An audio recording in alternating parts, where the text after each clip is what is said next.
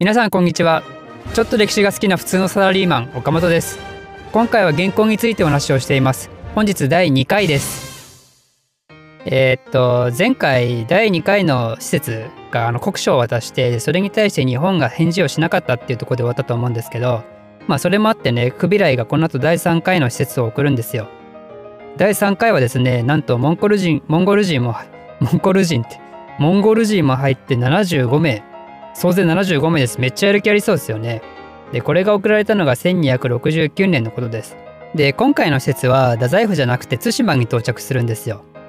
で対馬に到着してねあの何をしたかっていうとその原住民 原住民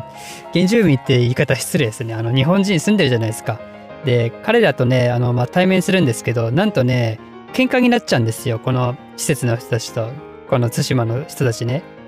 お前あっち行かせろや。ダメダメダメ行かせらんないよ。つっていやそうは言ってもさ俺ら75人もいていやいやダメダメダメみたいな感じで喧嘩になっちゃうんですよこれ。で面白いのが、まあ、結論から言うとこの第3回目の施設もこれでね対馬の後また帰っちゃうんで失敗に終わるんですけどその喧嘩をして帰る時にねあのどさくさんに紛れてその対馬のね東次郎っていう人とね矢次郎っていう人をね連れて帰っちゃうんですよ。まあ、この東次郎って矢次郎通称次郎図って僕呼んでるんですけどこれ次郎図からしたらちょっとびっくりですよね。今まで対馬で普通に平和に過ごしたのにえーってなんで俺らモンゴル人に捕まってんの？みたいなね。もうわけわかんないわけです。なんでそもそもこいつら来たかもわかんないのに。で喧嘩してたらなんか連れて帰られるっていう。でモンゴルからしたらこれ施設は失敗してるんですけどでもこのジローズをね持ち帰ったことによってねクビライ大喜びするんですよ。でこのクビライがジローズに対して何をしたかっていうとなんとね「おー!」ってよく来たなーっつってもうねお土産とかねいっぱいあげるの。でさらにその現のね首都見学ツアーとかも実施してあげてもうすごく手厚くねもてなすんですよこのジローズを。でジローズもそれにすごい感銘を受けてこんな素晴らしい都市があるなんて知らなかったってねでそれでもうみんなハッピーで終わるんですよね。でまあそうは言ってもあの元としてもねあの日本を攻略したいからだからこのジローズを連れて帰ったその年の今度秋頃ですけど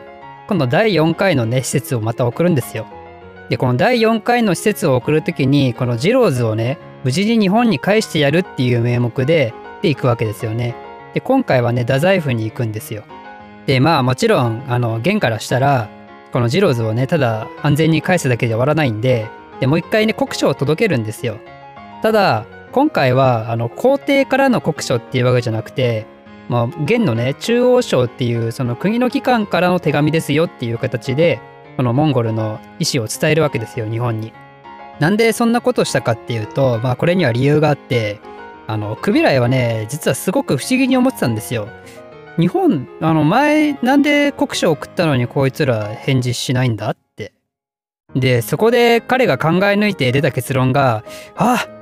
もしかして俺偉すぎてビビってんじゃねえの？っていうねそういうことなんですよ。俺あの皇帝からの手紙ってやるともう日本なんてビビっちゃってもう返事するのも手が震えちゃって手紙書けないんじゃねえのっていう。もう本当にそういう理由からこの皇帝からっていうことじゃなくてあくまで国の機関からですよっていうそういう風な感じに変えたわけですよ。でただ今回の国書の内容はあの前みたいにねこう回りくどく言うんじゃなくてもう明確にお前ら俺らに従えよっていうそういう服属をね促す内容だったんですよ。まあでもねあの世界史やってるともしかしたら知ってる人いるかもしれないですけど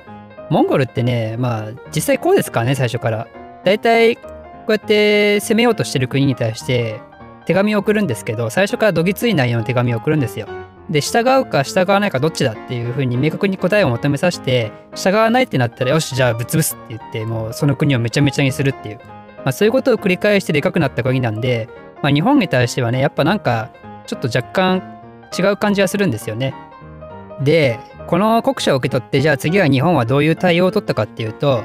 まあ、これに対してねやっぱそんなん認めらんねえよっつって拒否することを決定するんですよ。でさらにもうこれに対してはちょっと返事書こうぜっていう話をするわけですよね。でそれでその返事のね手紙の内容を書き出すわけですよ。でこのね内容がまたね面白い。すごいんですよすごいストレートでなんか痛快で面白いですよ。まあちょっと簡単にサマリーするとてかそもそも俺ら猛虎って知らんしつか今までオタクの国とうちの国で人の交流とかもないじゃん。で別にあんたらのことこっちは何も思わんけどなんでそっちはさそんな喧嘩腰なわけっていうかさ仏教の教えだとさ殺生ダメなんだけどなんで仁義の国とか自分で言ってんのにさそんなのもわからんわけ？あとうちの国の天皇さマジすごいからね言っとくけど。唯一無二だからね。だからさこんなふざけたこと言ってんじゃねえよ。考えろくそボケっていうまああの本当に本当にこんな感じで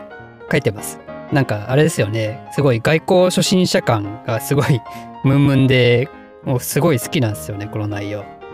で実はこの時あの4回目の説ってまた高麗がメインだったんですけどこの高麗に対しても返事を書いててで彼らに対してはジローズを無事に送ってくれてありがとうねっていうそういうね普通の感謝の手紙を書くんですよ。そこのギャップもあってまた面白いですよね。で極めつけはこの日本ねこうやってモンゴルに対して返事の手紙を書いたわけですけどなんとね彼らやっぱ送らないですよ この手紙。なんでよなんでここまで書いて送らないの？やっぱ送らない方がいいっていう結論が会議で出たらしくてここまでやったけどやっぱり送らないと。これってなんかあれですよねあの会社で例えばすごいイラッとくるようなメールが来てでそれに対してもこっちもすごいイライラしてるからなんか大人げないような内容でねメール書いて返信してやろうと思って書いたはいいけど、まあ、ちょっと一回心を沈めようと思ってねあの下書きに回すみたいなそういう感じですよね。ということですごく不穏な空気が漂い始めてますけどこの後どうなるかっていうところはまた次回お話ししたいと思います。このチャンネルを少しでも面白い、ためになると思っていただいた方は、いいねとチャンネル登録のほどよろしくお願いいたします。ではまた